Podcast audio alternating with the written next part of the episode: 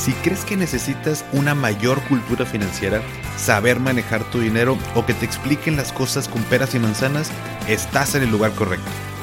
¿Qué tal familia? Yo soy Paco Montoya y esto es Finanzas y Café, el podcast donde hablaremos de las finanzas más importantes, las tuyas. Sin más, comenzamos.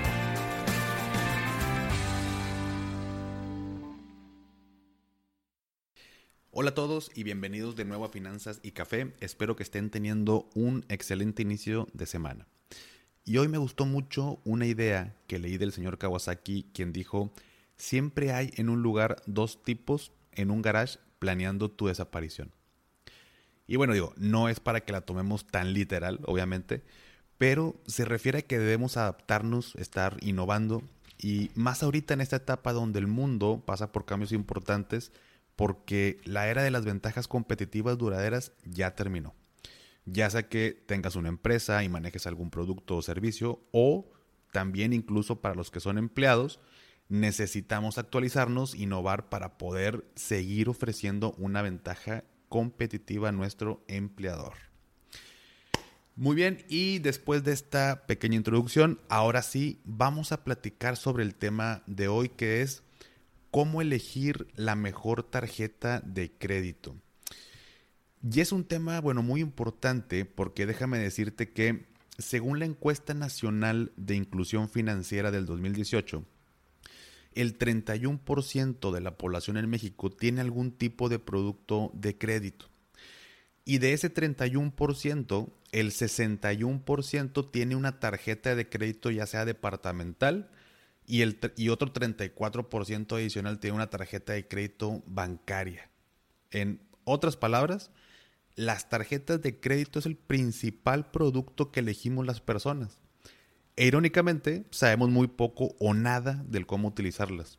Nadie nos enseña a usar una tarjeta de crédito y es tan fácil usarlas que al principio no vemos los problemas que pueden surgir de su mal uso.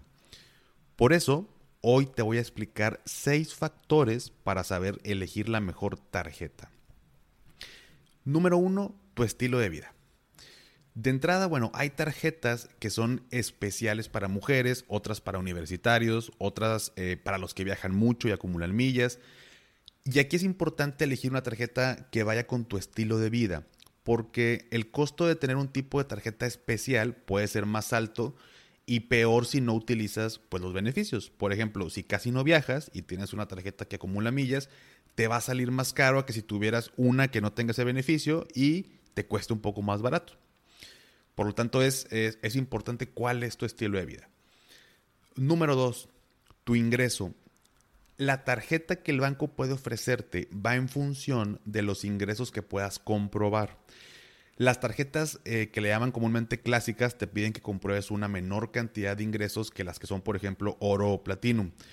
Pero también otorgan líneas de crédito más bajas y bueno, pues, por si no sabes, y hago un pequeño paréntesis, la línea de crédito es la cantidad máxima que el banco te puede prestar.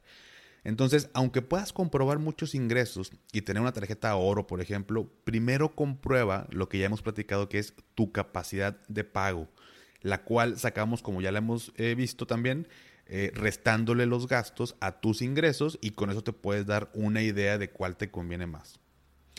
Número tres, tus hábitos de consumo. Si utilizas poco las tarjetas, entonces te conviene tener una que cobre menos comisiones y una anualidad baja, aunque te ofrezca pues menos beneficios. Pero si usas mucho la tarjeta, te conviene, por ejemplo, una que te dé un seguro contra fraudes o estas que tienen también de compras protegidas, aunque sea un poquito más cara. Pero esto te traerá tranquilidad financiera por un fraude que, pudiera ser de una cantidad pues mucho mayor al costo que te cobra la tarjeta. Las que acumulan puntos también pudieran ser útiles si usas mucho la tarjeta, pues porque así también te regresan parte de tu consumo. Número cuatro, el costo de la tarjeta, que aquí viene otro tema que también hemos visto en, finanzas y café, que es el CAT.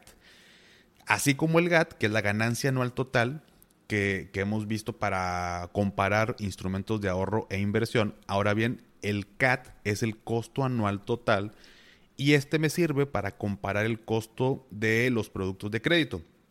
Al igual que en otros ejemplos, el CAT lo podemos encontrar fácilmente en las páginas de los bancos o bien yendo directamente a la sucursal y consultarlo con un ejecutivo bancario. Como a veces pudiera ser mucha inversión de tiempo ir de banco en banco, yo te sugiero que desde las páginas de internet puedas eh, hacer una pequeña comparación y no olvidar que a mayor CAT o a mayor costo anual total va a ser mayor el costo del plástico. Número 5, tu patrón de pago. Y bueno, esto se refiere a si somos los que al mes pagamos, por ejemplo, solo el mínimo o si eres, como le llaman también, totalero, o sea, pagas todo lo que usaste en tu tarjeta. Porque si eres de los que paga el mínimo, por obvias razones nos conviene una tarjeta con una tasa de interés baja. Y si soy totalero, la verdad es que la tasa de interés no es un factor a tomar en cuenta porque como quiera no me va a afectar. Más bien ahí fíjate en la anualidad que cobran y en los beneficios adicionales. Y por último, número 6, tu historial crediticio. Este último punto es súper interesante porque probablemente mucha gente no lo sepa. Y esto es que si no tienes historial crediticio o bien tienes por ahí malas notas, eh, pues es muy complicado que te den una tarjeta de crédito. Para ello hay una solución que se llama tarjetas garantizadas. Una tarjeta garantizada es un instrumento que permite iniciar o reparar tu historial crediticio. Funciona de la siguiente manera, le das al banco un primer pago como depósito en garantía, por ejemplo, voy al banco, pido una tarjeta garantizada de 5 mil pesos y la línea de crédito que te dan es por la misma cantidad. Esto le permite al banco que si no puedes pagar en un momento, pues bueno, el banco se protege con ese primer depósito.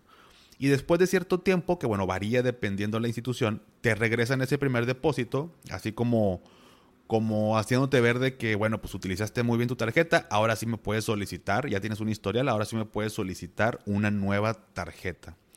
No todos los bancos ofrecen este tipo de tarjetas garantizadas, por ahí creo que eh, Scotiabank, Banco Azteca y creo que por ahí también Ban Bajío son las que eh, en la actualidad te pueden ofrecer este tipo de tarjetas garantizadas, pero es súper importante ir haciendo un historial para ir accediendo a mayor cantidad de, créditos o de beneficios. Entonces, bien, bueno, recapitulando, para elegir la mejor tarjeta de crédito hay que evaluar seis factores. Número uno, acuérdate tu estilo de vida. Número dos, tu ingreso. Y recuerda que aunque puedas comprobar más ingresos y tener una, muy, eh, una tarjeta con un crédito más alto, eh, evalúa bien tu capacidad de pago. Número tres, tus hábitos de consumo. Número cuatro, ¿cuánto cuesta el CAT? El que puedes revisar dentro de, las páginas de internet del banco o bien yendo a la sucursal. Cinco, tu patrón de pago. Si eres totalero, si pagas siempre el mínimo y ahí va a variar tu decisión. Y sexto, tu historial crediticio. Y recuerda esto de las tarjetas garantizadas. Bien, hasta aquí espero que te haya servido estos seis factores para poder elegir la tarjeta de crédito. Y si fue así, te pido por favor que me vayas compartiendo. Si lo escuchas en Spotify, le das clic en los tres puntitos y luego compartir o taguearme en las historias de Instagram. Me encantaría saber quiénes lo escuchan y de antemano te lo agradezco. Sígueme en Instagram en arroba finanzas y café y platícame cómo usas tu tarjeta. Si tienes dudas, comentarios, con gusto te contesto. Excelente inicio de semana. Hasta pronto.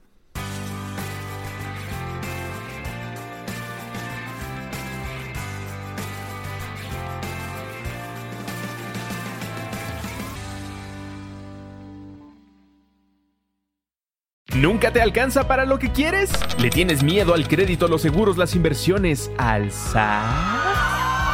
Pues no te preocupes más, estás en el anuncio de 30 segundos correcto. Bienvenido a Maldita Pobreza. En este podcast te daremos hacks para entender tu seguro de gastos médicos, sobrevivir al hot sale o el buen fin, ahorrar e invertir en bienes raíces. Maldita Pobreza, producido por Sonoro. Busca Maldita Pobreza en cualquier plataforma de podcast. Hello, it is Ryan, and we could all use an extra bright spot in our day, couldn't we? Just to make up for things like sitting in traffic, doing the dishes, counting your steps, you know, all the mundane stuff. That is why I'm such a big fan of Chumba Casino. Chumba Casino has all your favorite social casino style games that you can play for free anytime, anywhere with daily bonuses. That should brighten your day a little. Actually, a lot. So sign up now at chumbacasino.com. That's ChumbaCasino.com. No purchase necessary. VGW. Void were prohibited by law. See terms and conditions. 18 plus.